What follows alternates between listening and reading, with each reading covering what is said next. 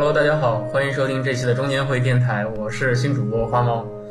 呃，你们的老朋友 Cohen，这个因为经营不善啊，这个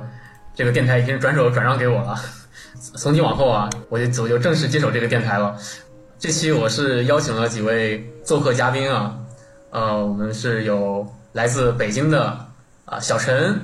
大家鼓掌。哦，大家好。还有屈女士。呃，我和小陈是来来自电台不帮时间，我们是三个女孩子做的，聊一些关于呃社科类的观点，还有一些时事，也希望大家愿意来关注我们。还有一位，哎，这个人是谁啊？你要不自我介绍一下？大家好，我是今天的 客座嘉宾邝。啊，我没想到这样，我就把自己给卖了。啊，还是咱们的老传统啊，咱们这一期也是以介绍一部电影为主。呃，这个电影应该也是挺老的一部电影了，我相信大部分人应该都看过，尤其是相对于呃科幻爱好者来说，叫呃这个男人来自地球。嗯，不过我比较喜欢他的这个呃港版的翻译，叫有点愣啊，叫地球不死人。呃，港版一般都会走这种风格。港版的那种呃电影的译制名啊，它都是有点在其中会呃加点梗在里面，有点故弄玄虚的那种感觉。嗯，八十年代的感那种年代感。然后这电影呢也不是特别长，八十多分钟。豆瓣上这电影啊大概是八点八点五分的这样子，评分还是相当高的，也是被很多人啊就是奉为是什么科幻神作、科幻电影里程碑。嗯，其实我挺难去界定这个电影，你说它算是个硬科幻还是个软科幻呢？科幻，你觉得？嗯，现在一般很少这样去分了，只是说它这个电影给我最大的一个震撼是，它只花了一万美元的成本，它甚至这部片儿它当时都没有上院线嘛，它甚至成了这种以口碑去发酵的这种电影吧，它甚至就因为这件事儿，它就入了豆瓣的这个 Top 二百五，所以像这样的电影是非常少见的，啊。我觉得就是说它成本小有几个原因，一个是它场景非常的单一，基本上就是在一个房间里面完成的；还有一个就是它的它从导演到演员基本上都是没有什么名气的。这个导演叫理查德·沙因克曼，没开过什么正儿八经的别的其他的就是佳佳作，嗯，呃，拍的其他的电影我看有的也比较愣，还拍过一个叫什么《林肯大战僵尸》，我也不知道是是什么玩意儿。然后演员的话，基本上你也看不到什么熟面孔。我唯一想提的一个就是演那个里其中那个女学生啊，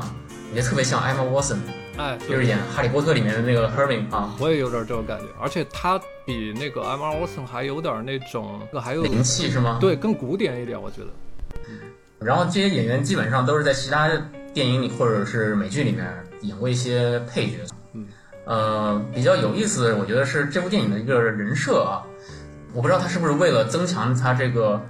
使整个使整个就是呃理论剧情或者叫理论更值得推敲，然后或者是增加一些依据，然后他的这些人设全部都是一群大学教授，有啊生物生物学、历史学、呃心理学各个领域的这种专家人士一起坐下来讨论这么一个故事，嗯，这种还是挺少有的，我觉得。他为了维持他这种架构吧，因为。嗯，像这么一个爆炸点的一个主题，如果说你的周围都是普通人的话，他很多话题会没有办法接下去。对，然后我不知道你有什么感觉，当时我看这个电影，就是他这个拍摄的这个呃镜头感啊，还有他的服装啊那些，让我想起了呃九十年代那那会儿呃欧美的一些呃文艺作品，比如说像啄木鸟系列呀这种。哦，那你想的还是远。其实他镜头那些其实不是那么精巧的，他的拍摄技巧唯一精妙的是可能他的台词跟剧本。其实他的拍摄技巧就包括他在房间里的机位，甚至有一点笨拙吧，啊，就看出来有点像那种，嗯，可能上个世纪八九十年代那种情景情景剧的那种感觉。嗯嗯，看你这么这么认真的在讨论，你应该应该没有理解我刚才 说的是什么东西。嗯，开了个小车啊，开了个小车没事。可以还是先上来介绍一下电影的剧情吧。嗯。快速的把这个故事过一下，其实这个故事并不复杂，它讲的就是一个叫这个 John Oldman 的一个教授，然后呢，他来到他的小屋里边收拾东西，因为他是要准备搬家离开这个地儿，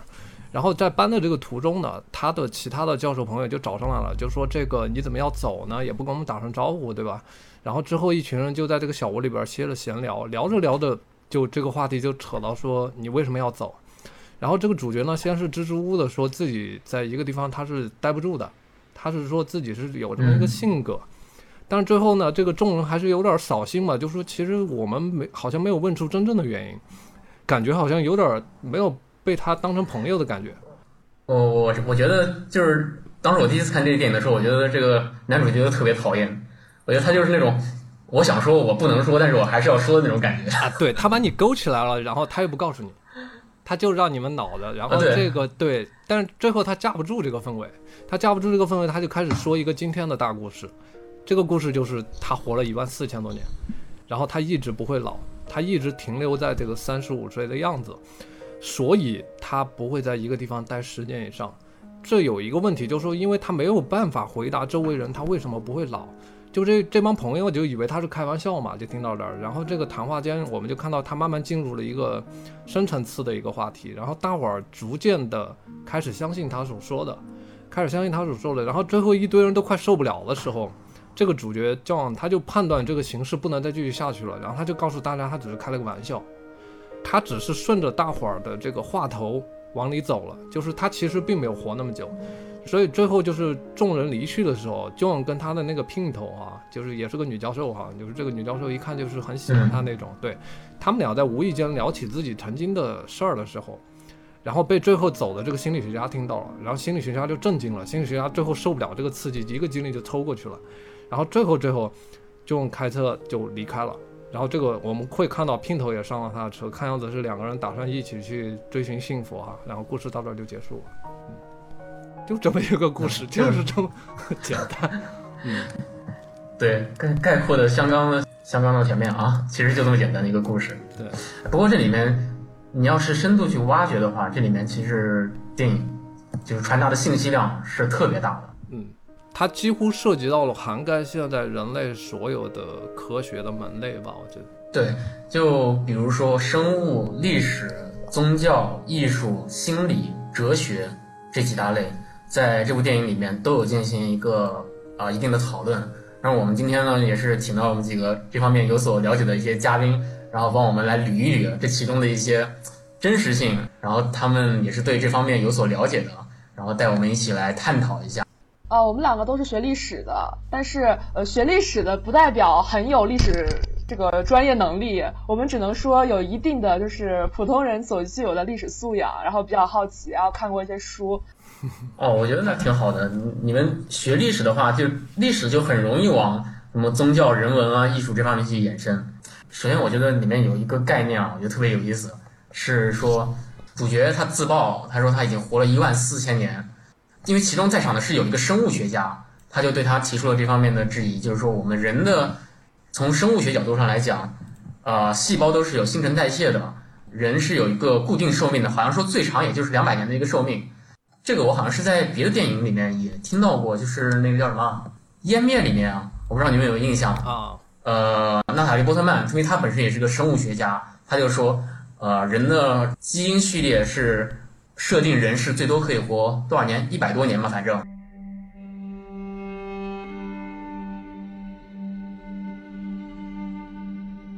我讲一下，他不仅是选择了一个三十五岁这样的年纪，而且他其实也选择了一个比较好的身份。就他在电影里给的身份，就是他是一个克努马伊人，然后是那个时期在马格德林时期，那个他在电影里已经介绍了嘛，是在旧石器时代的晚期。其实那个时候他就是。拥有了呃比较好的、比较高的智商，基本上呃按照人类发展的轨迹，它可以走到和我们现在相当的水平，而且它的面部特征、它的肢体特征也和我们现在基本上相似。因为我们知道原始人的话，他会有一些比较突出的嘛，比如说他的眉骨和他的那个呃他的那个呃鼻子都会不太一样，或他也没有下巴和，就是会有很大的差异。然后我们的这个男主的设定就恰好在一个他可以凭这个形象一直活到我们现在还不觉得他异类的这样一个选择的设定，我觉得这个就已经开始就给他一个很好的起点。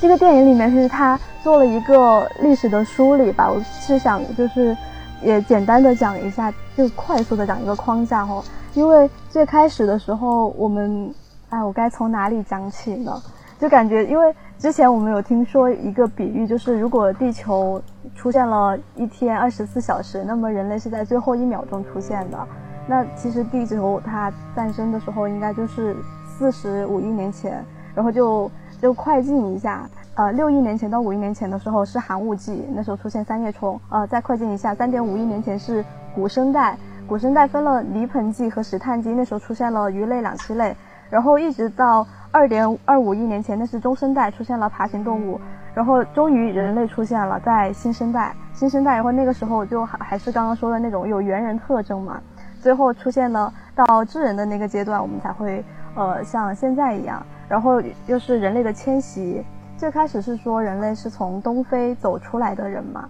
然后在东非也有很多种发现的古猿。就我们的那个男主 John，他是在欧洲，然后我可以再带大家回到电影里面去看。电影里面他是这样说的，他说他最开始的时候是在，呃，大概是在法国的那边一个平原上，然后他在往西看的时候会看到那边有连绵的高山，然后再过了一段时间。大概是冰川融化的时候，那边的高山就被海峡阻挡开来，然后再过了两千年左右，他就开始往西走，呃，往东走，往太阳升起的地方更暖的地方走，然后他走到了去当苏美尔人，去呃遇到了巴比伦的那个时代，然后又作为腓尼基人航行，然后再往后他又到了印度，到了佛陀诞生的年代，和佛陀有了交往，成了朋友，然后他又带着从佛陀那里学的东西回来。回到了欧洲，恰好遇到罗马教廷在那个时候推行一些比较严厉的宗教的政策，然后他呢就，呃，以一个非常非常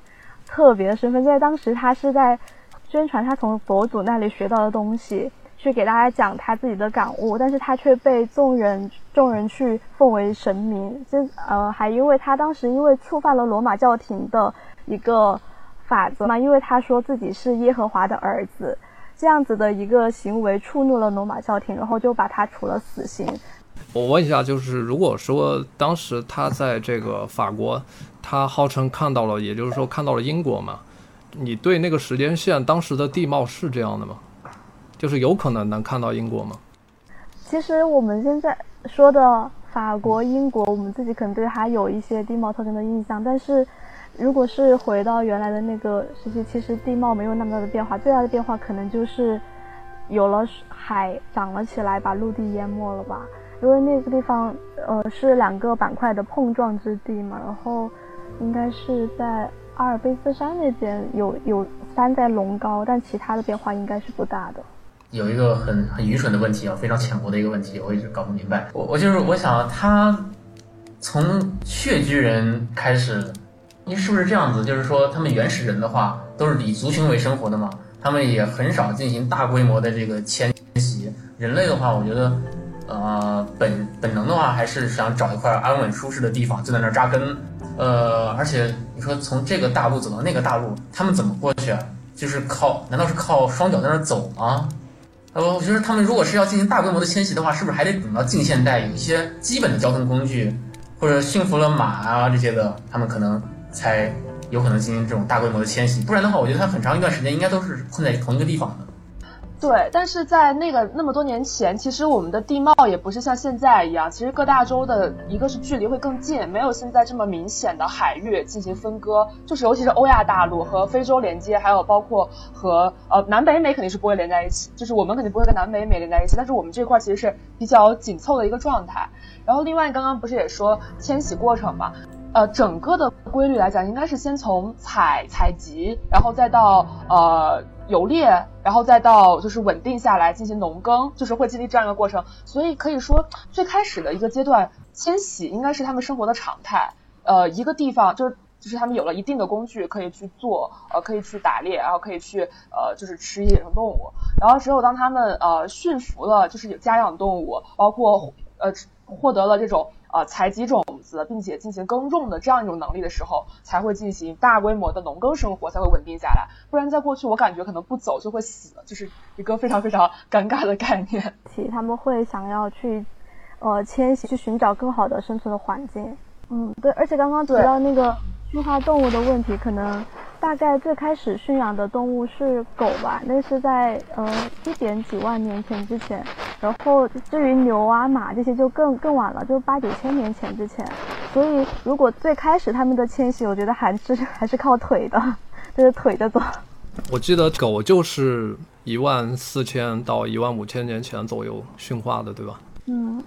对，像有一本书不是叫那个呃枪炮、病菌与钢铁嘛，它就是在讲这个史前，就是呃一个，比如说欧洲大陆之所以发达，它为什么会发达呢？之前我们会归因为一些它优秀的制度怎么怎么样，它就会推到很很老很遥远的地方去讲。然后他讲完那个结论，我感觉就类似于是有些地区就是开了挂，你得服人家。人家就是开了挂，人他们有可驯化，就驯化程度最简单的动物，他们有呃大规模进行农耕。对对对，虽然是地理决定论，但是那个枪炮、病菌与钢铁，我觉得数据支持是做的非常非常好的，就是。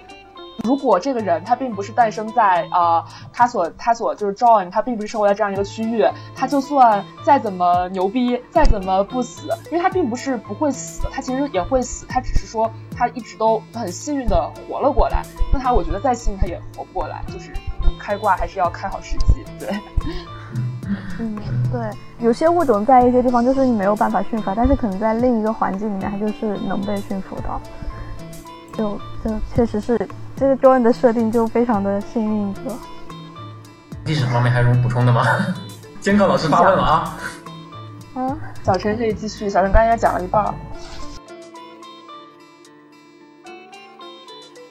然后他其实，在他作为耶耶稣的这个故事结束了之后嘛，他就又继续进入了他的新的生活阶段。在影片里还提到了他去参加了大航行，然后也经历了天花。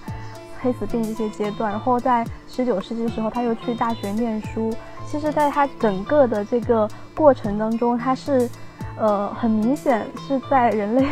所有的那些经典的文明、古文明和那些最重大的事件中，他都现身了，而且他都会参与到比较重要的人的过程中。然后在其实，在这个电影里面，他自己也提到说，他的记忆是从哪里来的？是从考古数据、地图和人类学来复原自己的记忆的。他最开始知道知道自己是一个呃马格德林时期的人，就是当这个人人人的化石被发现的时候。那其实他整个的这个历史的回忆能够符合现在的历史情节，我觉得也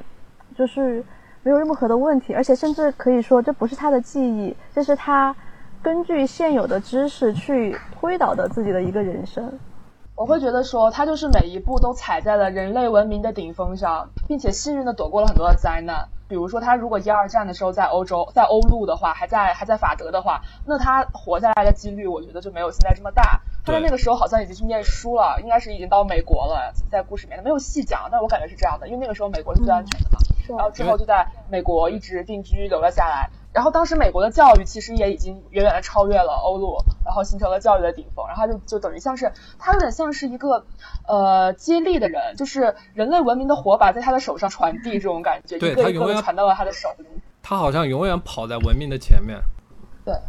你像这个电影里面也是说，这个男主他呃经历了人类的就是诞生还有演化，然后他也见证了地缘的一些一些变化。呃，跨越了不同的大陆，然后不同的人种，这主要是电影前半段的一些描述。然后到了电影的后半段，他花了很大的篇幅来来就是探讨这个宗教上面的一个问题。呃，因为这电影里面几个主角啊，几几个人物啊，好像还都是有神论者啊，好像是不是都是基督教徒是吗？而且还有一个特别虔诚的，就是那个女教授。对对，而且我觉得。真的觉得啊，就是说，观众看到这电影的时候，前半部分被他说被他说服了，但是到他爆出来他是耶稣的时候，我觉得那个真的是有点炸裂了，真的是。呃，我觉得我我们很多观众的反应是跟电影里面的那几个人物啊是一样的，他见证了宗教的一个啊诞生、兴起、发展。那宗教这个大概是从什么年代开始？我觉得，如果是说一种比较泛化的一种信仰和崇拜的话，就是巫术的话，这个在中国就是肯定是商代嘛，就是当时的巫巫术是一个商王会被称为是呃所有人中间的大巫，是最大的一个巫。因为大家相信这个可以通天这样的。在这更早，肯定也是在不同的族落里面都会有自己的崇拜。但如果要说形成了呃非常确切的这种宗教，这种有仪式，然后有教义，然后有有有教本，就是类似于圣经、古兰经这样的一个宗教体系的形成，应该就是要等到三大宗教吧。六约涉及到的那个犹太教，他们是比较早的，几千公元前几千年吧。然后像是呃佛教的话，大概是公元前五世纪的时候，佛陀的诞生，然后他的一系列的故事开始传说。基督教就是公元零世纪，这是新新的一个开始。对，嗯，就是说旧约和新约，其实在很大程度上是相互冲突、相互矛盾的啊。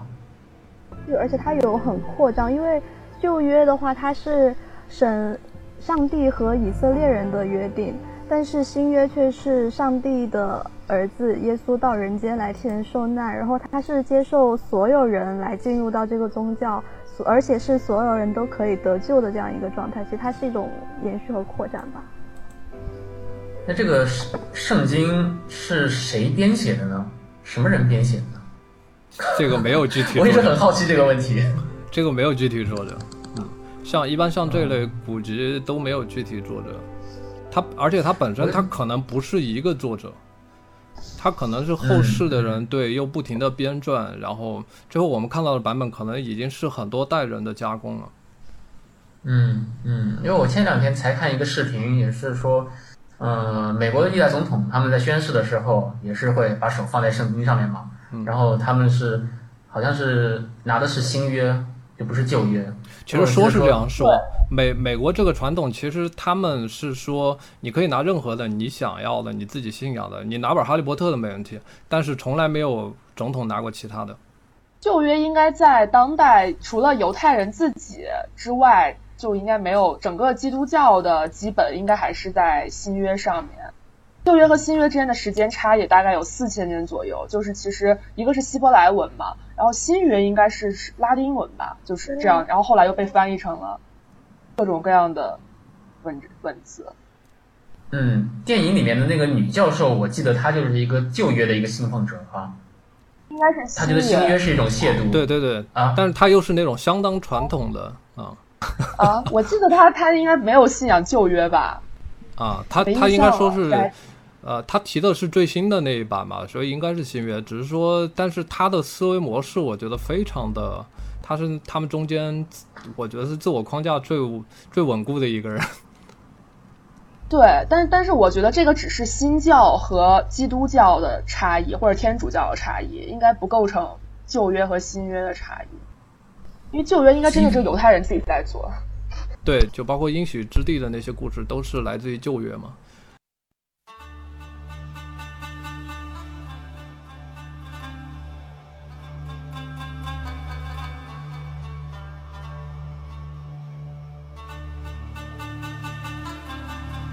啊，刚才那个小陈提到了这个佛陀，差不多是这个公元前五百年。啊，目前其实佛陀这个人，啊，已经历史学家没有争论是有这个人的，但是他具体出生于哪个年代，具体出生于公元前哪个世纪，现在的说法是三百年到六百年之间。呃，那个王朝是叫吉多王朝，在他之前的话，可能大家清楚一点，他在他之前是一个更有名的叫孔雀王朝，就是阿育王那个年代。佛教其实。应该这么说，应该它是为数不多的无神论的宗教，它是信奉无神论的。就佛教是不相信这个世界上是由神创造的，这一点跟其他的大宗教很不一样。然后“佛”这个词儿，它在中文里边，它是一个音对应一个字，就是“佛”这个字，它就只对应佛，它没有别的意思。佛的意思其实不是神，佛是觉悟的人。我们学佛学的啊，都是称佛陀为导师，并没有。尊他为偶像或者神，我就说大乘佛教哈，就其他的像什么藏传呀、南传那些我就不说了。就是说大乘佛教，嗯，它主要是在修一个所谓的果位。大乘佛教有三个果位，分别就是佛、菩萨和阿罗汉。它不是一个高低的座次的一个排名的意思，它只是说你修到了这个程度的一个差异。佛教的宗旨是讲究众生平等，它是要培养慈悲心。它讲究的是用方法去修行，然后这个修行也不关乎于外界，它是修自己。你先自己解脱，然后你再帮助他人解脱。呃，不知道你们听没听过那个《般若波罗蜜多心经》，就是很多明星都唱过，就包括王菲也唱过。啥啥？波罗波罗蜜？呃，我有一个银镯子，上面就是心经，对，刻的心经。对，那个就是那个就是《般若波罗蜜多心经》，这个是心经的全称。这个心经的最后一句其实特别能代表佛教佛学的一个精髓吧。这可能有点掉书袋啊。这个最后这句话只能用梵文去念，其实用中文是有有人用中文去念，其实是错误的。梵文是 gati gati bala gati balasangati bodhi saha，它的大概意思是说，去吧去吧，让我们都一起渡到彼岸去吧，这样我们就可以得到解脱。这个话差不多就能说清楚佛教其实到底是在修一个什么东西。请注意，我这里说的是我们，不是我，也不是你，是我们。我觉得这个概念跟其他的宗教是很不一样的。再提一嘴，就是当年哦，我之前在节目里好像提到过，就是这个唐玄奘。唐玄奘当年在取回来的这个经书里面有一部经叫《唯识论》，它其实非常像我们今天的一个哲学，就是现象学。现象学也是我们今天哲学里面特别难懂的一个门类哈。然后实际上我我要说的就是，我认为的佛学其实它更像，与其说它是宗教，它其实更像某种哲学。回到影片里边，他其实并没有提及他跟佛陀具体学了什么。然后我从他的语句、他的用词，就包括他所提到的那些细节，也没有体现出任何跟佛陀有关的东西。所以从这一点上，我无法判断就是啊、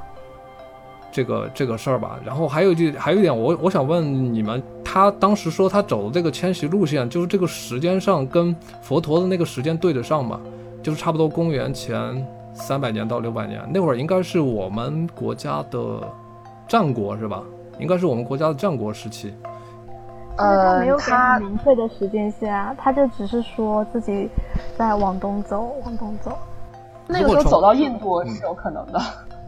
他有说它起源于哪里吗？应该是从古巴比伦那个地方。他应该是从说他，哎，是古巴比伦吗？还是对还是他航行之后，我都不记得了。嗯，是从对对腓尼基人吧，航行之后去了他腓尼基人会比那个苏哦，但是他有一个时间段。嗯，OK。对对，就是我对，就是腓尼基人之后，他就就是在提见到佛陀之前的最后一个点，应该就是腓尼基人吧，就是航行的那个事情。嗯，我理解到的那个基督教和佛教，它有一定的那种教义上的相似性，因为在影片里面他们也也有提到一点嘛。我感觉他们一个是，就他们都会强调来世，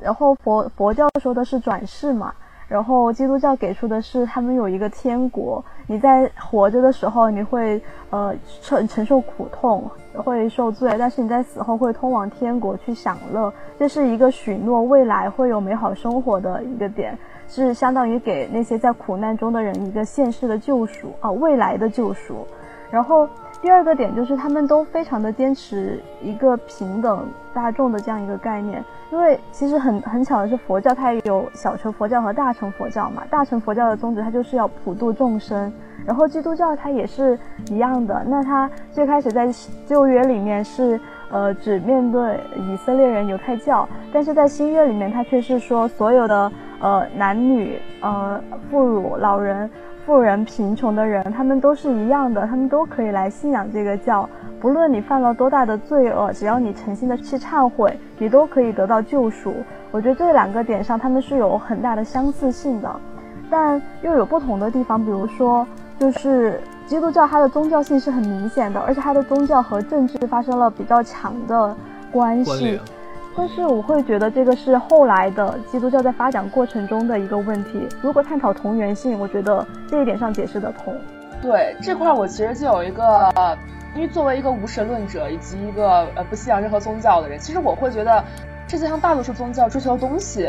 在落到生活中的准则规范上都是非常非常质的。比如说什么善良、容忍、爱、友谊、谅解，就哪怕是《古兰经》里面。就算现在我们看伊斯兰人觉得他们的很多行为举止就非常的奇怪、非常暴力、非常冲突，但是《古兰经》里面却不一定是这么写的。所有的教义所宣称的东西都在生活中，包括儒教、儒家，当然很多人愿意把它称作儒教，在生活中都是和这样一些向好的、向美的、向善的东西。连接起来的。我会觉得是说，宗教它在我们讨论它的整个的体系，它自然会有很多的不一样。比如就说是你相信的这个方式、仪式，再包括呃你如何证明你成为了，就这样的东西会有很大的差异。但是落在常人的生活当中，我觉得它的强调的概念是非常非常普遍和相似。但所以，但是如果仅从这一点来论证，呃，佛教和基督教同源，我又会觉得过于的泛了，因为这一个点可以说是所有宗教、所有的、所有的信仰，它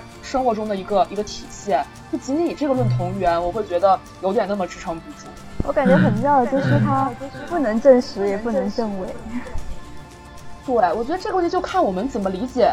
宗教这个事情，就对于它的起源和它的产生，你到底是怀着一种充满神性的眼光，充满着。思想的光芒的理解去看，还是从利益的眼光，从控制与被控制的眼光去看？因为其实在这个电影里面有段特别经典的论述嘛，叫做呃旧约贩卖与恐怖与罪行，然后新约贩卖与人为善的道德准则。然后耶稣自己就说啊，人们借我之口表达他们想说的东西，但是其实实际上不会有智者从东方赶来朝拜马槽，这些都是编造。他用了这样一个概念，其实他就是把宗教的神性打破。然后完全告诉你这些东西其实是出于控制的目的，这个我其实个人理解宗教也是挺充满利益关系去理解的啊，因为我真的是没有办法感觉去把自己带入，我就会觉得这个东西特别像一种利益的交换，你交付了一定的理性，你交付了某一部分身体的主动权，甚至你甘于被控制，你换取的是什么呢？你换取的可能是一种归属，是一种慰藉，是一种思想上的信仰，是一种无条件的相信。这些东西可能是人真实内心中会需要的，我会觉得这种交换达成了双方，无论是宗教本体还是个人，你的一种不仅仅是利益平衡，更多更多的是一种心理和感官，甚至是一种思想上的一种平衡，就有点这种感觉。所以我会觉得是因为这样一个平衡存在，所以宗教哪怕在呃科学时代，很多东西就包括这个这个世界怎么产生啊，这东西已经某种理理意义上被证伪了，但是大家还是会说呃凯撒的归凯撒。然后下一句什么来着？康德的归康德归上帝。哦哦，对，上帝的归上帝，凯撒的归凯撒。对，就是会把他们分开，就是不太，就就就算是理性的光芒已经这么闪耀，但是大家并不会去否否认它，是因为这种需求从公元前四千年到公元后两千年，它一直存在。我我也觉得宗教这个东西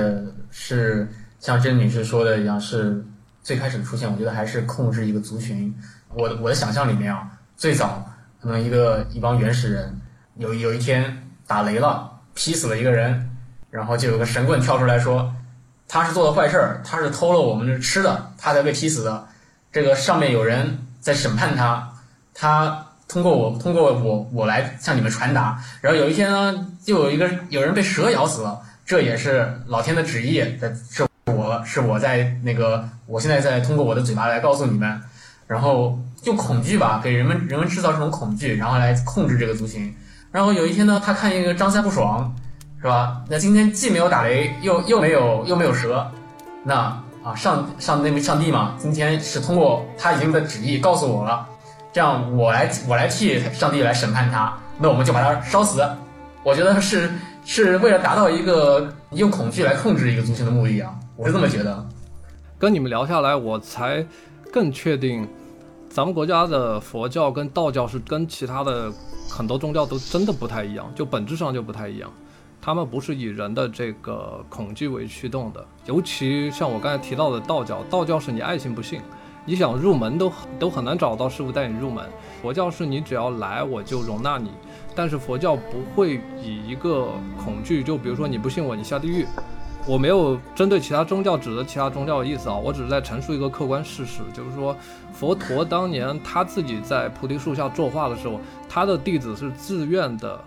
去跟随他去学习他悟到的东西和他的方法。呃，这里面要提到一个事儿，就是说，佛陀不是一开始为了集结众人而设立的佛教，他甚至根本没有想立宗派。这里要说一下佛经的这个出现，其实是在。佛陀死后很多年才出现的佛经的出现，是因为佛陀生前说我不要著书立传，所以佛经后来出现是怎么出现的？是因为佛当时有一个大弟子，就是我们叫他阿难尊者，他的座下有五百弟子，这五百阿罗汉。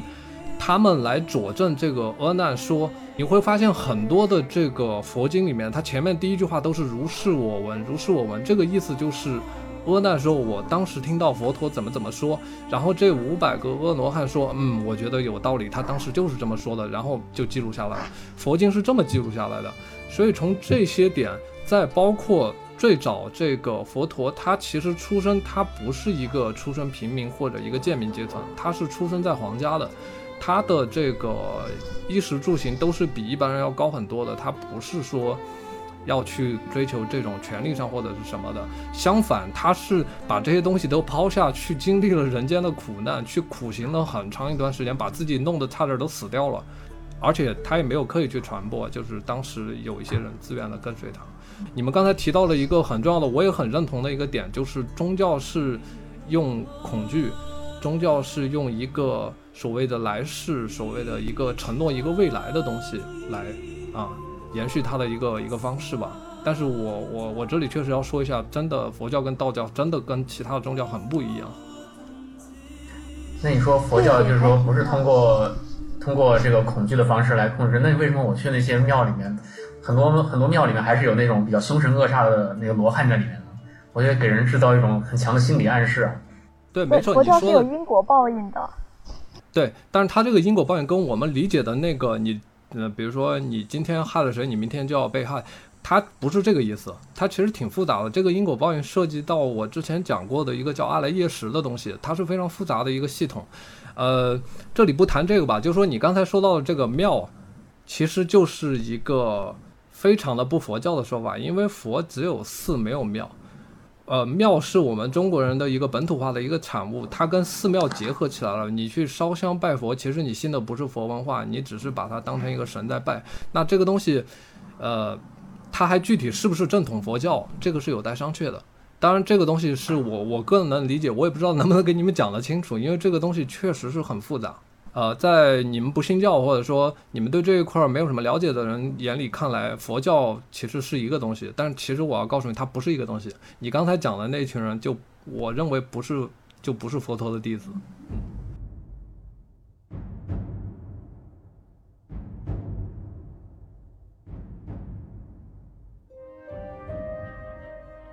坤坤，你是信奉佛教的是吗？对对对，我是佛弟子，但是我从来不自称佛教徒。你知道这个差别很大的。什么缘由就是让你选择去信了佛？我们想听的是你的故事。我今天本来要讲一个那个就是关于超忆症的事儿，就是因为它超忆症就是记忆记忆机制的一个突变吧，一个目前还没有真正的研究清楚的一个机制。然后这个我就说一下自己的感受吧。超忆症你们应该都知道哈，我假设你们都知道的一个前提。我就说一下自己感受，我其实之前自己有一点点超忆症，我对于很多东西的细节记得非常清楚，尤其是那种负面的，我我是那种根本忘不掉，就是俗称的小心眼儿，其实。然后这个东西带给我一个巨大的困扰，就是它会在我的脑海里反复的出现，而且我我的出现不是那种情景式的，我是所有的细节全部历历在目。这个东西其实在心理学上叫反刍思维，但是我这个东西特别严重。它对于人的心理其实伤害挺大的，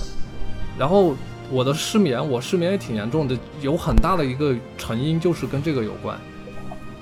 所以不得不说，其实心理学和佛学救了，真的是救了我的命的。我后面去去修行了一下，然后去学了一下修行，入了门，然后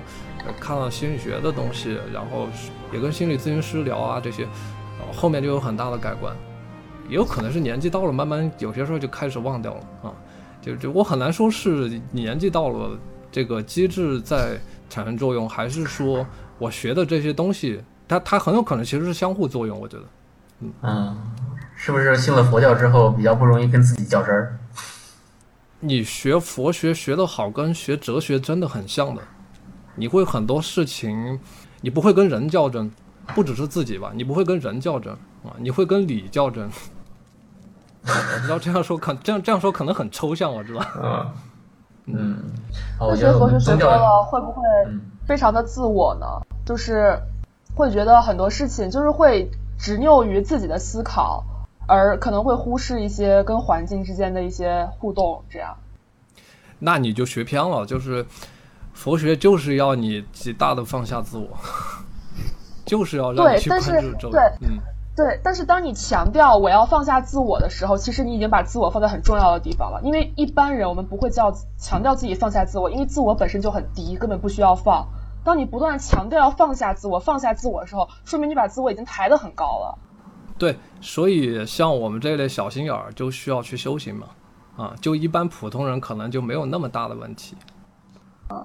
我觉得这个库恩讲的这段经历让我觉得蛮触动的。就是其实你选择去呃作为一个佛弟子的这样一个身份，其实是因为你自己遭遇了一些困境。其实我感觉宗教在很多时候都是能够在困境中给人一些帮助的，因为我们对于很多东西都虽然我们已经知道很多，但是还有很多是未知的。那在我们处于一个困境的时候，其实那些未知的东西，我们就会对他有一些期许。就我们在遇到困难的时候，可能还是会在心里念一下，嗯，什么向向佛求一求，向上帝求一求，这样，即便即便我们平常不信。所以就是呃这样子的一个原则被利用起来，其实很就是一个很很妙的心理作用。然后在电影里面，那个 John 也是嘛，他在最后。去，他就反问那个 Cordis，就是那个很信宗教的那个女教授，他说：“呃，你看我是谁？如果 Cordis 他是曾经一个这样被救赎过的人，那他对宗教的这种信仰，他的力量是我觉得是很难被抹去的。那这种可能也就是他在震撼到发现库恩是，就是他那么信仰的人是一个在面前自己工作同事了十年的人的时候，确实是难以接受的。”你刚才说这段时，我就想了一下，如果哪一天哪个同事跟我说他是佛陀的话，我的确会以认为他是疯子啊 啊！我的确会觉得他需要看医生。对，其实关于这个有神论与无神论里面，我个人会感觉两个悖论，就是第一个悖论叫做，其实我是没有永远没有办法相信和理解有信仰的人，除非有一天我自己有信仰，就是我感觉这种感受它不太能去模拟和类比。但是这个事情就有点像是，不像你买东西可以退货，它像你可以只能选一边，你只能选成为一个相信的人或者一个不相信的人，你没有办法一边成为相信的人，一边审视着自己。对，所以我觉得，就我就特别想要去体会这种感觉，但是我就是一直都体会不来。就我之前有去尼泊尔嘛，然后去那个蓝毗尼，就是佛陀诞生地，去那边玩。然后当时大家就说，呃，佛陀在这边就出生，然后讲他的故事，讲他就悟到了什么什么。当时还有一棵特别大的一棵树，然后我就在心里不停的问自己，他到底悟到了什么？到底悟到了什么？但是我就觉得，如果我不信，我是永远不知道他悟到了什么的。但是当我信的时候，我又没有办法审视那个，就是理解了这个东西的自己。这个东西是我感觉特别悖论的一个事情。这个点是这样的，就是，呃，佛教其实不太提倡佛陀告诉你什么。你就信，他不太提倡这个，他提倡的是他告诉你的那些东西是他的感受，你要自己去感受是不是这么回事儿。如果不是，你就不要信。如果你自己体会到了，比如说禅修有一个很大的内容就是你自己去体会到那些东西，你真的体会到了，你就入门了。如果你没有体会到，那么你信也是没用的。它实际上是一个实修的，至少禅宗这一块儿，至少禅修这一块儿是非常的，呃。是非常的实修的，有方法论的，它不是一个，呃，像其他的宗教，就比如说，哦，我在这里被动的接受你的福音，或者说，呃，我需要去买赎罪券，是吧？我我再次重重申，我没有针对其他宗教的意思啊，但佛教这边是，至少我学的那块儿，至少它是一个讲究实修的，就是很多东西是你自己要去体会，你自己去学习，你自己领悟到的。然后老师给你提供的是方法论，而且这个方法论不是百分之百正确，就是说，如果老师提供的你没有领悟到，那么你可以不信他，他反而是要反对这种东西的。因为如果说你没有体会到，你没有自己没有佐证的东西，你去信了，这个就就是我们很不提倡的所谓迷信。那如果是最后你领悟到了这种东西，你会把它归因为自己思考的结果，还是会把它归因为宗教呢？我觉得这个其实很难分开。你会归因为这是佛教给了你这种，就是会把它这样归因吗？这个可能还是你们没有就是实修的相关经历。其实一旦有哈，这虽然我这么说，呃，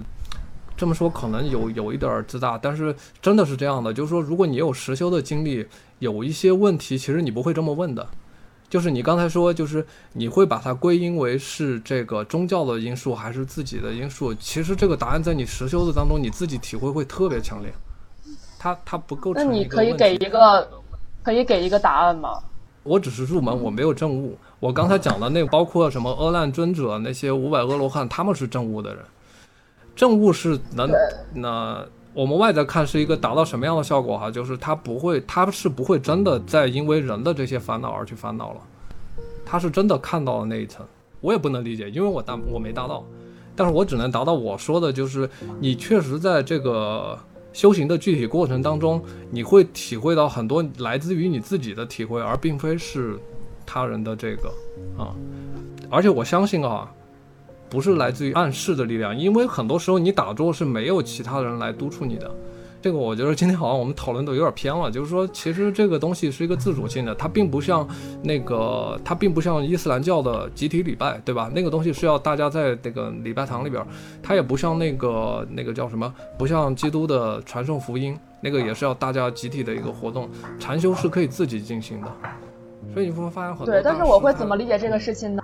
因为你是一个可以说是一个佛教的一个 insider 的视角。所以你会这样去理解，但是我们都不是基督教徒，我们都不是，呃，都不是伊斯兰教徒，甚至我什么教徒都不是，所以我们其实没有办法去理解。也许一个基督教徒。在今天，如果在场，他会讲出跟你一样的，就是你如果信了，真的就会怎么怎么样，就会有一套他自己很自成体系，你也没有办法去打破的一个一个很让人相信的东西。但是因为我们今天都没有这样的人，所以我们好像感觉基督教好像就充满了和伊斯兰教好像都充满了呃形式，充满了呃外在东西，而而缺乏内在。对，其实就是我觉得你刚才讲这个就非常好的佐证了我刚才那个悖论的说法。当我不信的，就是当我没有办法。甚至是没有办法接受接受这套方法论的时候，我是没有办法理你你所就是我会问一些你不会问的问题，或者我会理解一些讲一些你不会去你觉得不是问题的问题，这就是这个一个沟壑，就是但是你只有进去和不进去，你没有办法同时成为一个 insider 和一个 outsider。对对，这其实就是我想说的。我觉得我们刚才的这个争执非常好的佐证了这一点。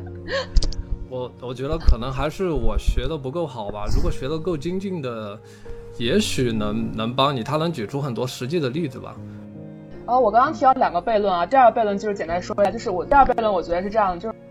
如果我们不是上帝，我们怎么能想象出上帝？如果我们接受了圣经的这套说法，它其实是人们杜撰的，包括这个世界起源，包括耶稣基督的复活和一切的故事，如果是经过了多层神话的编织杜撰出来的。那我们人的想象只能建立在现实基础上，我们的想象永远不能超越我们的所知，所以我们想象而出的上帝只能说在人的基础上达到极致，他永远不是真正的那个。如果存在上帝，永远不会是真正那个上帝，因为我们不是上帝，我没有办法想象出上帝会怎么想，所以更没有办法构建出一个上帝的形象。所以现在所谓就是我们之前也会说嘛，希腊神话中的神其实都是以人为样本，包括圣经中的。耶稣，我觉得他也就是除了复活和一些神迹之外，他就是一个就是非就是一个生活中非常非常好的一个就是一个呃圣人，就是可能像孔子这样的一个人的形象，就是他是一个这样的形象，就我们很难去在没有拥有上帝的视角的时候，而真正想象出上帝是什么。对，这是我觉得特别有意思的第二个。所以导演就把就把这个人物给你们具象化出来了，有说服你们吗？呃，我觉得在那一刹那是有的，就是我是一下子有被吓到，然后你会自主带入，因为可能本身我就有这个倾向，然后他这样设定之后，我就更愿意去相信是，就算是我现在就算是这个电影这个一万四千年这个生存在不成立，那我也会相信基督，呃，耶稣基督就是生活在那个时代的一个比较厉害的人，然后因为他的事迹被广为人知，然后大家把他奉为上帝。啊，男主也是挺讨厌的。一开始让让他说不说，说了之后反正自个儿说带劲儿。后面我记得他围在那个火炉旁，还拿了个拿了个录音收音机出来，还在那放什么贝多芬的什么钢琴曲出来，还自己还给自己 加戏烘托这个氛围。我觉得他有点上瘾了。这个，嗯，其实你刚才问那个问题，我倒没有想过，就是我被他说服没有，我更多的反而被他感动到了吧。他确实流露出了一种。那种好像经历了很长时间，然后大家都不能理解的东西的那种那种孤单的气质吧。但是他说他一万四千年，这是他第一次讲述这个故事。我觉得这帮你的这帮同僚有什么特殊的品质，能让你在这么一个时间节点，你都忍了一万多年了，然后你到这一刻，你的心理防线崩塌了。其实你身处其中，你跟他相处的话，也许你也会被他的人格魅力打动。呃，从影片中看出来，至少这个人的人格魅力是很大的，就周围人对他的评价都是很正面的。对，不然的话也不会说因为他离职，然后这么多人来给他送行哈。而且在送行的时候，电也是电影一开场提到了他梵有一幅有一幅这个梵高的一个作画哈。你开始吧，开始你的表演。这个 说到这儿，我先打个广告啊。那个之后我自己会有一档这个新的节目出来，就是很快就会和大家见面了。然后那个节目就是第一集，我就是讲梵高。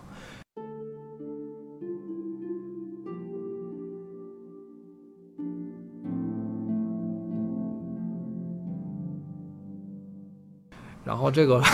呃，硬广结束哈，回到这个，回到主线。梵高的画，其实在历史上大致可以分成两个时期，就是前期是他在学习绘画的那个时期，然后那个时期画的东西就是大多数都很拙，就这种拙，其实一看就是那种技法上还比较欠缺，就是那种拙，就是之前那个陈丹青老师他讲过的那幅在海边的渔夫，我不知道你们看过那幅画没有。就是那张那个那个那个男孩连脸都没有，那个一看就是我们画画的人一看就明白，那个一看就是画不下去了。我们都经历过那个阶段。然后还有一个时期就是他中后期的一个作品，就是在我大概捋了两条线，一个是他在荷兰的一个纽南的一个小镇和法国的阿尔勒，这两个时期是他出作品最多的两个时期。然后吃土豆的人就是在纽南时期画的，然后这个在阿尔勒的时期已经是他非常后期了。这个时期其实他画了非常多的作品，呃，这两个时期差不多加起来作品应该有近一半儿，就是他一生当中一所有的作品的一半儿。然后这个特别要提到，在阿尔勒时期他画了很多向日葵，这个里面有几幅向日葵就是他送给高更的。梵高在世的时候哈。呃，他当时是不被主流社会承认的，然后民众也嘲笑他，艺术圈的人也看不上他。当时大概的一个鄙视链就是，前古典派是瞧不上印象派的，然后印象派是瞧不上后印象派，然后后印象派是瞧不上梵高的。比较公认的一个说法，目前梵高，我们所知的至少创作了一千九百幅画，一千九百幅以上。他现在一幅一幅画能轻易的卖到上亿美元。但是他在世的时候，他只卖出过一幅画，而且那一幅画还是他弟弟出的钱。呃，这幅画卖了四百法郎，叫这个，我想好像是叫这个红色葡萄园，我已经忘记全名了。然后这个这个目前现存的最多的梵高作品，收藏梵高作品最多的是在荷兰的梵高美术馆，大概有两百幅他的作品。这个我去过，很棒。啊，是吧？那我太羡慕你了。然后这个这个那个博那个美术馆里面还有大量他他当时跟他弟弟的书信。这个，然后最后我说一个我的结论哈，在梵高的这个生活轨迹来看，以及他的这个生平吧，其实要在那个时候要得到梵高的话，取决于你在不在他的生活半径的范围内。还有一点就是你会不会在意他的目光。因为梵高在中后期是被人们嘲笑的，因为在后期大家都认为他是一个疯子，所以就是说我个人倾向于，如果你愿意在那个时期和他接触成为朋友，他会很乐意送一幅他的画，而且他就是这么一个很热情，尽管他老是跟人相处不好，因为他后面跟高更对吧，跟他弟弟都都是有矛盾，但是他是一个非常热情、热爱生活，我觉得他是少有的，就是。能让人感觉到就是灵魂上就是很炽热的那种人，你跟他成为朋友，你是极有可能能得到他的一幅画的。所以我我感觉那个画像是像是这个故事的一个故事眼，但是我不懂的是为什么他他之前也解释过，他在经历了那么那么多年以后，他根本不会收藏什么东西，他为什么留下了梵高的这幅画呢？对，这是一个矛盾点，而且他很巧妙的，他给那个梵高的那个画，他没有给任何的特写，一个镜头一带而过。应该就是怕有特写。今天这么多这个列文虎克是吧？今天这么多网网友列文虎克一眼就能戳穿。就是梵高的画是非常好认的，尤其中后期。我问一下曲女士，你去看实地放看那个梵高美术馆的时候，你自己的感受是什么样的？呃，其实我在欧洲玩的时候，就是在比较高密度的了很多的美术馆和博物馆，会有一点点的审美疲劳。但是有一点我是非常非常相信的，而且也是我一直以来的感受，就叫做。所谓的名作，你看到是一定会让你感到震撼，哪怕你有多审美疲劳，你有多就是感觉啊这些文这些画看上去好像都就是就感觉已经失去了那种审美力，但是当你看到特别惊艳的作品的时候，你还是会觉得这幅就是和那幅不一样。这个感觉是非常非常明显的，包括在。呃，包括在梵高的美术馆里也是这样，他其实做的特别的，我觉得做的挺精美的，然后整个的讲解都特别的系统，就是对梵高的生平，包括梵高和高更也专门有一个 part 来讲他们之间的交友关系，包括他们一起住在一个比较农村的乡下的地方，我忘了叫什么的一个房子里边。对对对，他们去画当地的女人，画当地的那种啊，非常就是民族民族性很强，然后非常呃就是在头上顶罐子的那种人，对，就是梵高很喜欢画那些在劳动的人民。但是高更不喜欢，高更觉得太苦了。对，对，就是说，你们觉得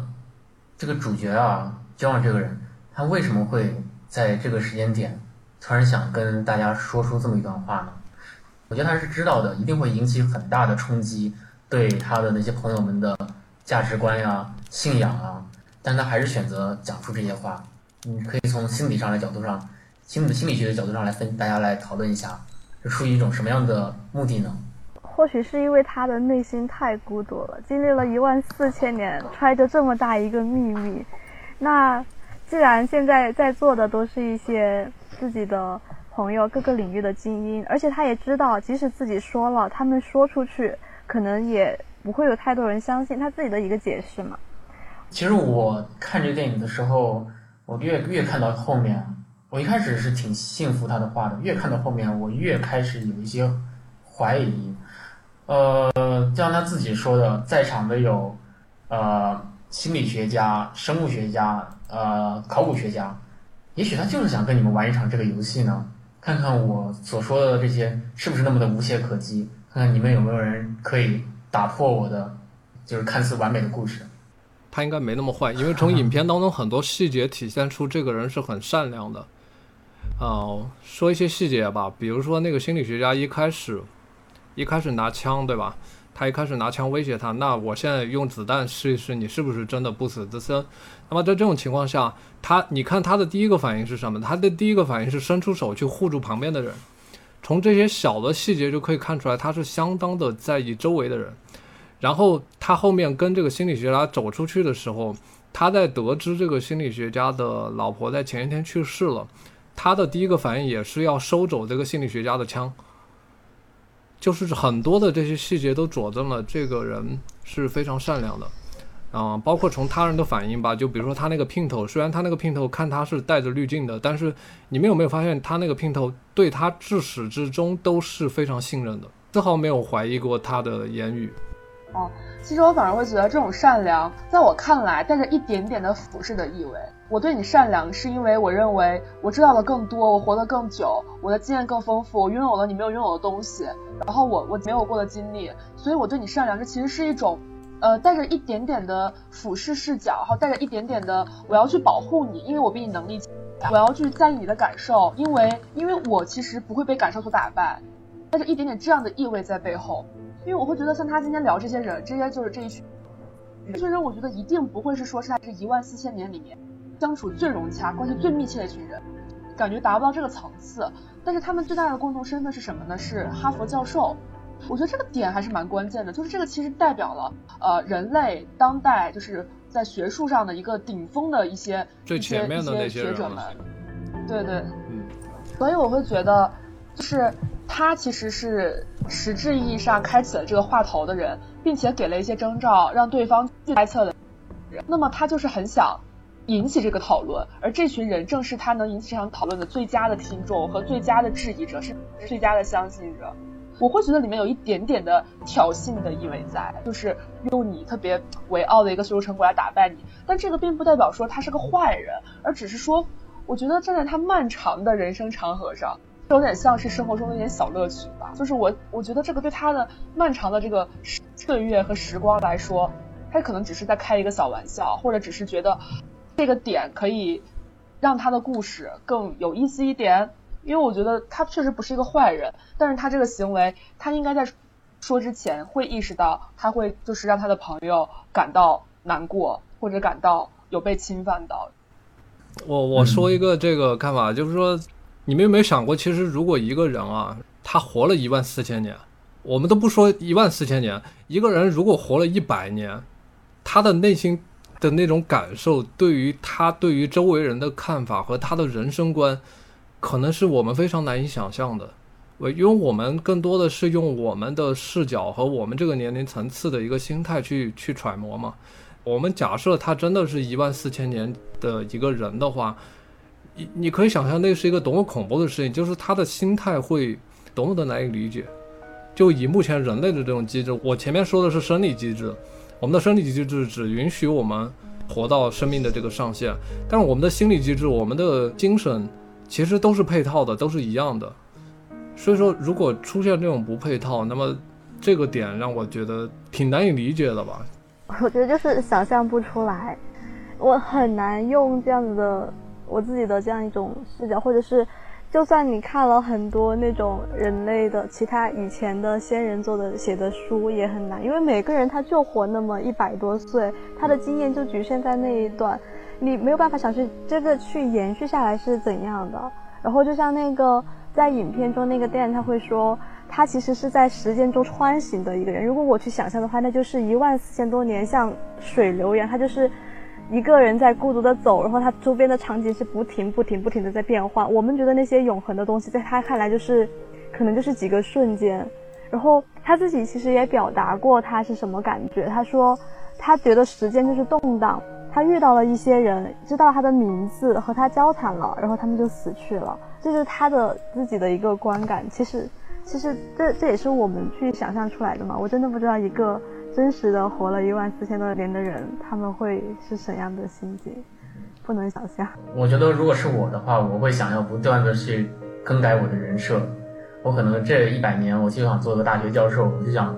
呃，教点学生，传播一下知识。然后在下一个一百年，我就想当一个富有的人，我想体验一下富豪的生活，我就去，我就去买买买那种岩石股，是吧？然后再再过个一百年，我可能想体验一下穷苦人民的生活，我想体验不一样的人生。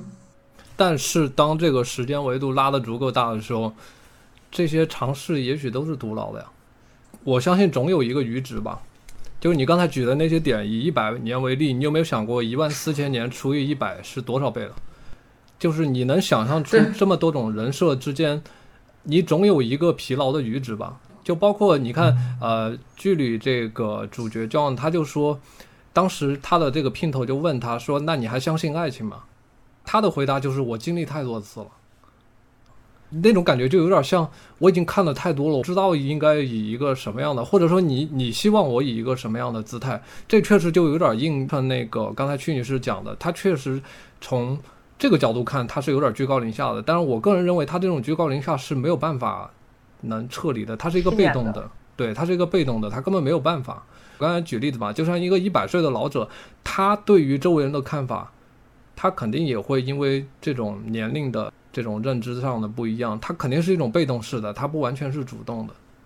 我其实特别能理解花猫刚才说的那个，就是想过不一样的人设，不一样的人生。但是我有转念一想，会觉得是说。这是因为我们现在只能过一种人生，所以我们对过多种人生怀有憧憬，怀有希望，特别希望很多事情可以再来一次，特别希望很多事情可以可以有完全不一样的更改。就我们几乎没有选择成本，没有选择成本，想做什么做什么这种状态。但是我在想，如果你如果拥有了过一百四十次人生的机会的时候，你对过一个其他的人生是不是就不憧憬了？因为人们只会憧憬得不到的嘛。你已经感觉像是你可以随时更换、随时更改，完全没有任何成本的时候。是不是这件事情对你来讲吸引力也就没有那么强了呢？我会猜测啊，一个活了一万多年的人，他的感官是会钝化的，之前的大喜大悲和所有的感情在他这都会变得很钝，都会变得非常的微乎。就可能一个人死去，他就只是眨了一下眼睛，他就会感觉啊，有个人死了，一个人来了啊，一个人来了，就是这样的一个过程。所以这样来讲，我会觉得他还挺孤独的，就是有点矫情哈，觉得他挺孤独。对，我觉得他的这个时间线拉的太长了一点，一万四千年。你说一千一百四十年，一千四百年，我还可以试着去想象一下。一万四千年，我觉得他已经不存在任何的欲望和情绪的起落了。我觉得他唯一支撑他，就是说，我觉得他也没有想说要活下去了。如果是换了我的话，我的话来讲，我没有说想活下去，我只是对抗我自己作为一个人类的生理本能。但我刚刚突然又想到，如果他是再往后面活，因为后面我们进入那个信息时代之后，科技的更迭是非常快的，其实新鲜的事物不断的出现。那他如果现在 使用那个脸书和朋友聊天，或者是他在玩一些新的游戏，是当他到我们现在的这个现实生活中来的时候，他会是一种什么样的想法和心态？可能会有非常强的穿越感吧。我想到了一点，他活下去的就是支撑感，叫做等时代变，就是等时代变超过他本身变。如果时代可以超越他，那么他活下去就永远有新意；时代不能超越他，他活下去就永远没有意思。他的信念呢，肯定就在于时代会变。对你这个想法就跟导演想到一块儿去了，真的吗？你这个导演想到一块儿去了。这第二部不就讲了这么一个故事吗？他终于不是长生不不老之身了。嗯，这点也是我刚才想说一下，就是剧里有提到他拿了十多个学科的博士学位嘛，我不知道他里面有没有提到哲学。一个时间跨度这么长的一个人，他的体验是目前地球上人类所知绝无仅有的一个体验。那么他的哲学观。我我相信肯定是一个非常惊人的，我觉得这种人是最适合研究哲学的，但不知道为什么他没有提及这方面的，可能是他想绕开这个点吧。或许这不是时间可以积累来的。他说，虽然我有很多的时间，但是我有的也只是时间，我不是天才，我没有办法超越任何一个时代的天才。但是我上帝了，还有必要学哲学吗？对对对，我我觉得这点在这儿。当你的时间跨度到足够大，如果你是像永生了，天才也战胜不了那。计算机能够思考出哲学问题吗？我倾向于相信，应该未来是可以的吧，看能不能发展出相应的人工网络。说到底，就就是算法够不够的问题。有啊，计算机不是已经给你算出来了人类的生存那个就是宇宇宙的宇宙的意义是什么吗？四十二呗。这不是一个哲学吗？别问问就是四十二。他们不知道什么梗？那个《银河系漫游指南》。对。哦。嗯，就是这些这一切的意义到底是什么？最后得出一个数字四十二。好想知道那种设想是不是就像以前的科幻片一样，它都会在未来成为现实，成为真的实现的东西。这方面我我会挺期待的，我觉得挺乐观的。这块我是挺乐观的。有很多在一百年前看来很科幻的事情，我们今天就是就是我们的日常嘛。那我想想问你们，假如说你把你自己带入他们其中的某一个教授，你有一天发现你身边的朋友可能是你的室友，可能是你的同事，他晚上吃饱撑着跟跟你说了这么一番话，你会产生什么样的心理反应呢？我可能会想弄死他。不，我会很好奇，会不停的追问他。呃，我觉得我们假设这种情境是你要带入电影，还是带入自己的生活？如果你生活当中出现这么一个人，你肯定想弄死他。但是如果我们假设我们是电影里面的角色，对吧？我们进入到那个情境了，我们也是那个哈佛里面的某一个教授，我们跟他就是好朋友，我我们甚至很，对我们甚至爱他，然后我们相互，我们那我可能会把他拉来做播客。等一下，我不懂啊，你为什么要弄死他？人家活了一万四千年。你如果带到自己的现实情境当中，有人这么说，那他肯定会第一反应是他脑子缺。但是如果我们带入到电影里边，那我想我们自己的感受是什么？其实我没有觉得他们之间的关系有多么多么亲密，就是关系没有好到我让我可以不不弄死他。我弄死他的原因，我现在我想到了一个特别好的，就是他经历过这么多，唯独没有尝过，可能这是他想要的。他想吗？你问问呀。刚才我听你最后一句又是断的，其他人听得到吗？呃，秦女士一直断断续续的，对，真的吗？啊，最后那句话，你刚才后面那句话，我后面那句话说的是，呃，我说我想弄死他，是在有一方面是在替他着想，因为他经历死亡对他而言是一种陌生的体验，还是断 了，断了，是不是那个词儿是个禁词儿是吧？视频卡吗？视频。视频不卡，视频看不太出来，因为因为帧率就这么低，卡不卡都一样的。那是为什么呢？再再试一下吧，应该没这么智能的。再试一下。嗯。嗯，我我我会想要，就是说要弄死他，是觉得对于现在他而言很，是唯一新奇。我觉得肯定是禁词儿。完了，已经发生，已经发生灵异现象了。我相信有这个灵异现象，我相信了。你之前菲菲跟我说解除。之前菲菲跟我说有 AI 监测词汇，我还不信，现在我信了。死亡，那就是死亡，死亡可以听到。现在可以听到，死亡可以听到。那那句话哪句不对？只有死亡让我感觉有陷阱，还有什么？再试一下，我真的好奇了。再说一遍啊！再说一遍。我觉得我想要弄死他，是因为死亡对他而言，可能现在是唯一新极限并且具有挑战。你行了，你今天晚上没法完整的说完这句话了。你刚刚断的那个地方是新我们奇，这个词有什么问题吗？我们可能无意间捅到了这个空间的某个不可触碰的领域了。不，还还是他可能那边有点卡。那也不会卡的这么恰到好处吧？只固只在固定的词儿卡了，他那个点卡的简直是一模一样，太诡异这个。自带那个磁场。对你自带电流磁场。回到节目吧，回到节目，那个，嗯嗯嗯，啊就是说想要弄死他呗。刚刚说想要弄死他呗。啊，我是在那个不要弄死他那派。如果我在那个情境下，我会真的想去搞清楚他，哪怕我揪他一根头发的，对吧？然后拿去研究一下，看一下这个他其实很多人的这个基因上是测序能测得出来，他是不是活了这么多年的。我觉得要验证它的真实性，真的有很多办法。我觉得方法太多了，只不过那天那些朋友碍于这个情面，碍于这个呃面子上，也不太好意思把他真的抓去做做什么采样啊什么的。当然，我觉得很简单的是，他之前不是一直换这个名字吗？那你去他换的上一所学校里面问一问不就行了吗？对吧？我再说一个，在还可以看他的牙齿，因为牙齿是人体的不可再生资源。嗯，然后这个牙齿的磨损，它的这个牙釉质的磨损是不可逆的，这个过程是不可逆的啊！而且牙齿的这个寿命就是按我们人的寿命的上限来安排的，因此如果说他活一万多年的话，这个牙齿上肯定是能看出端倪的。嗯，他的牙是不是没有上限？呃，如果它的牙是很正常的，那么就说明要么它在骗人，要么它有相应的机制，像鲨鱼一样，它可以不停的长新牙齿。如果以人类的这种机制的话，是没有办法，牙齿不可能撑得了那么久的。啊，我我再说一个心理学上的东西吧。心理学是我是把这个现实是分成两部分来看待，一部分是我们现在的认知的这种客观现实，还有一部分它是一个叫心理现实。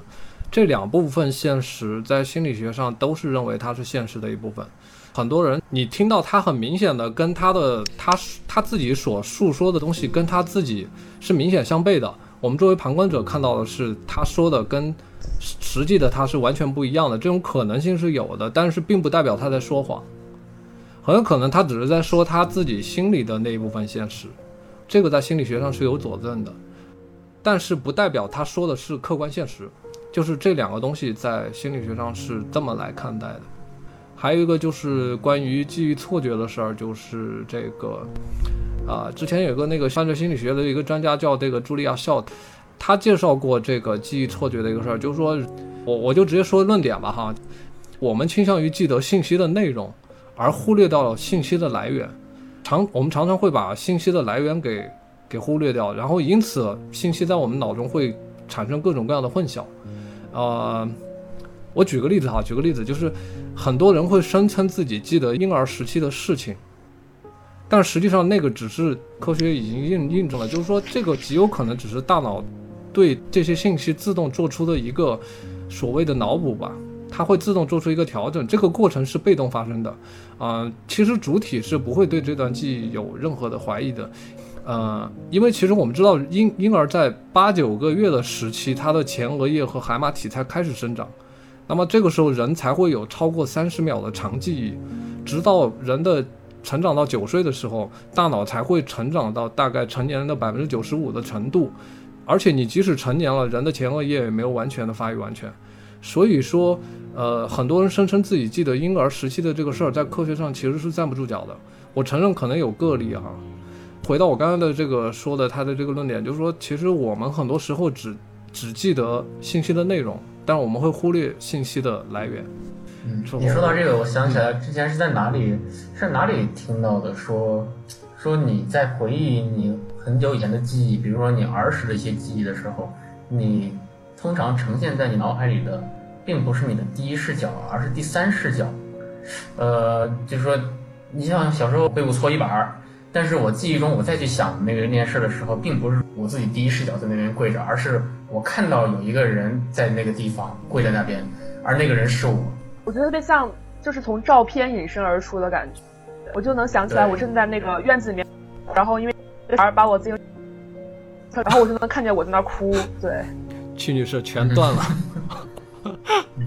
啊！你刚才那句话断了起码五六次。就是，呃，刚刚说那个第三视角，我也有同感。我就经常，我觉得他是从有点像从，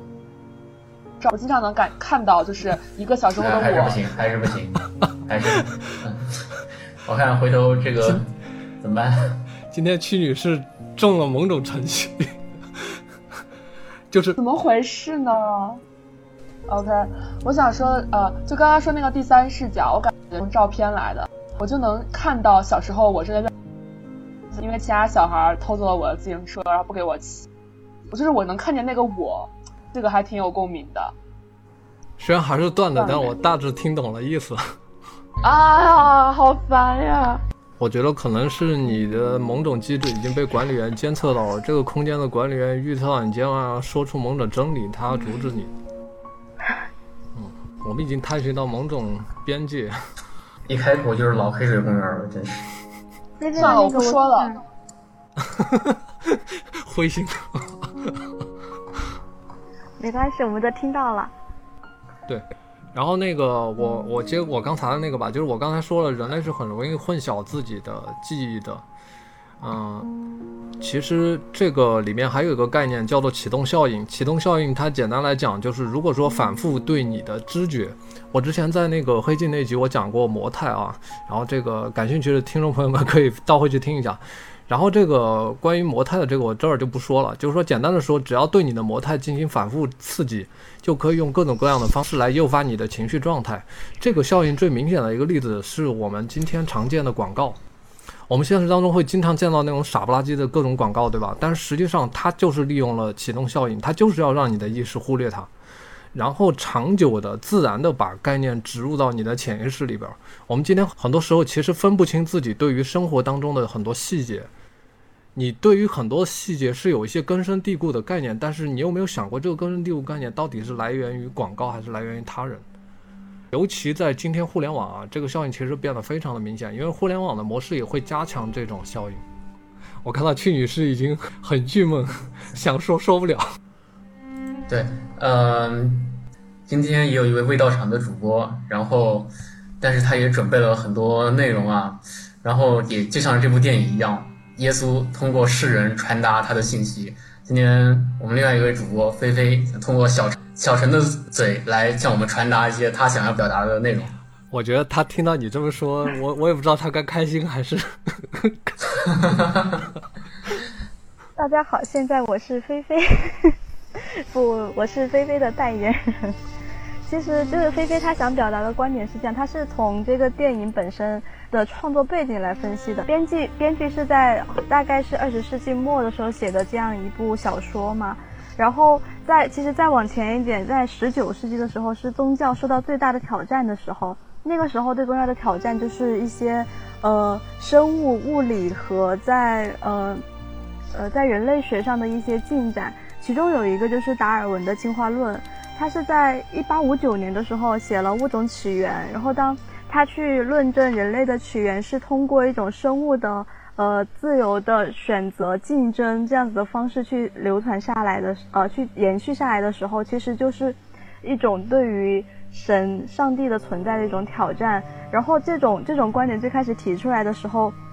其实是被抗拒的。他在西方教育中是处于一种就是被封禁的状态。在一战以前的话，它呃进化论取代原本的神创创世论的话，在教育里面是被禁止的。如果你去在课堂上讲这方面的知识，你是会坐坐牢的。但是在一战以后，美国就有很多的州就通过一些案子嘛，有一些教授他会故意去讲授呃创世去讲授生物进化论的知识，然后去打这样子的官司，最后是在。呃，有几场比较著名的官司，在六八年的时候，在呃阿肯色州有一场官司，那一场最后是闹到了美国的联邦政府，最后决定是说禁止各地各州的呃学校把宗教作为一种教育基础，就是你在学的时候你可以有宗教信仰，但是宗教不是一个学校里你必须去呃去把它当做你教学的基础的这样一个东西。然后呃，再到了后面的话，基督教其实反而创世论在学校里获得了一个很高的地位。你在学校里宣扬宗教的东西的时候，反而会被学校去呃制止。即使到今天为止，二零二零年，西方依然不是全盘接受演化论的，而且有相当一部分人是反对演化论的。对，所以在这个剧里面，它有一个很大的点嘛，就是 John 说他是耶稣，这可能也是全剧最具有争议的地方。甚至他说他是从佛陀那里去借鉴他的思想来传播的，其实相当于是对基督教做了一个最根本的解构。然后这个影片在这个时候出现，其实是，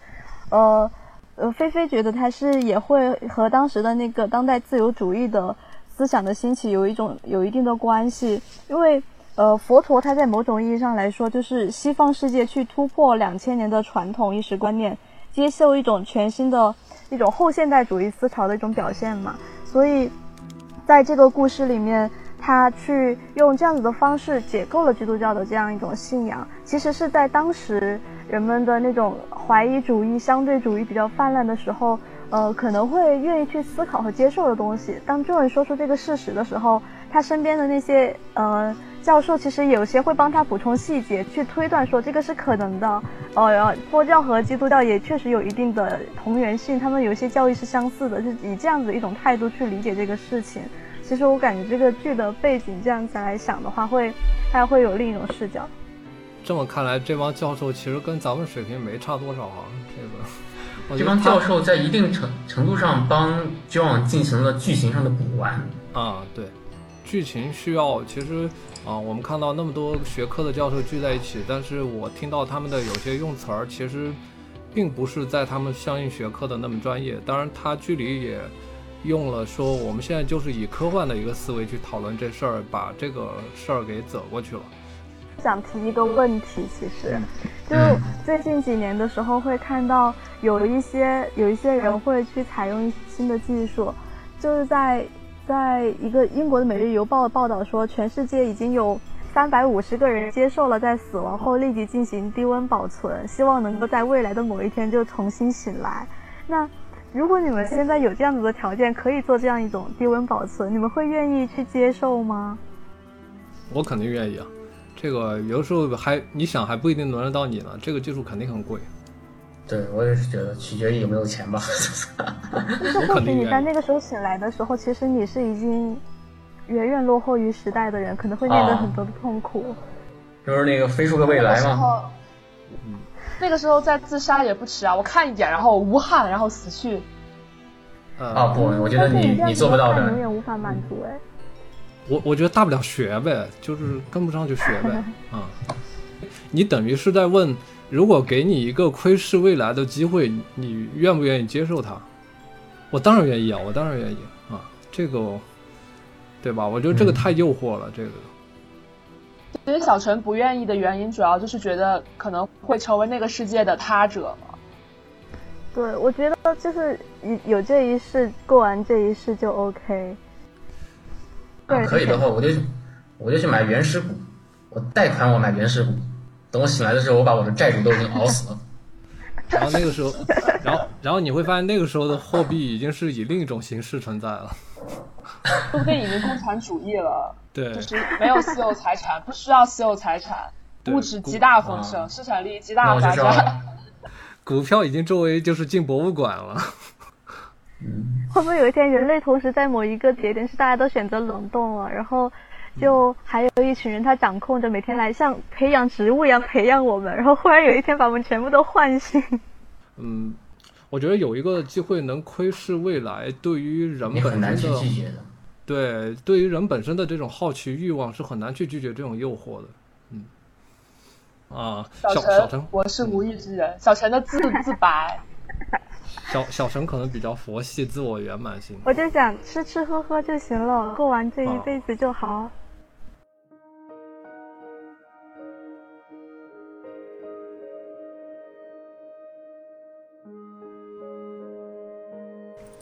那今天虽然那个我们还有很多点没有聊到，然后现在已经是半夜了，大家都很疲惫，啊，但是我今天还是非常开心能邀请到有台的三位小伙伴，在最后郑重的介绍一下吧，斑马线电台的花猫，然后很感谢他今天来帮我主持，这样我就可以全力输出，然后这个感谢不方时间的屈女士和小陈，嗯，在网易云音乐、喜马拉雅或者是 Podcast 上搜索斑马线电台就可以，啊，然后我们也是一档接以电影为主体。还有一些啊影视剧，还有呃一些生活上面一些有趣的事情的，主要是一个分享的一个平台吧。嗯，欢迎大家来收听。太硬了，这个太硬了。对。然后我和小陈是我跟你说，你你这个中中 CCTV 一的基调在你这儿已经定下来了，好吧？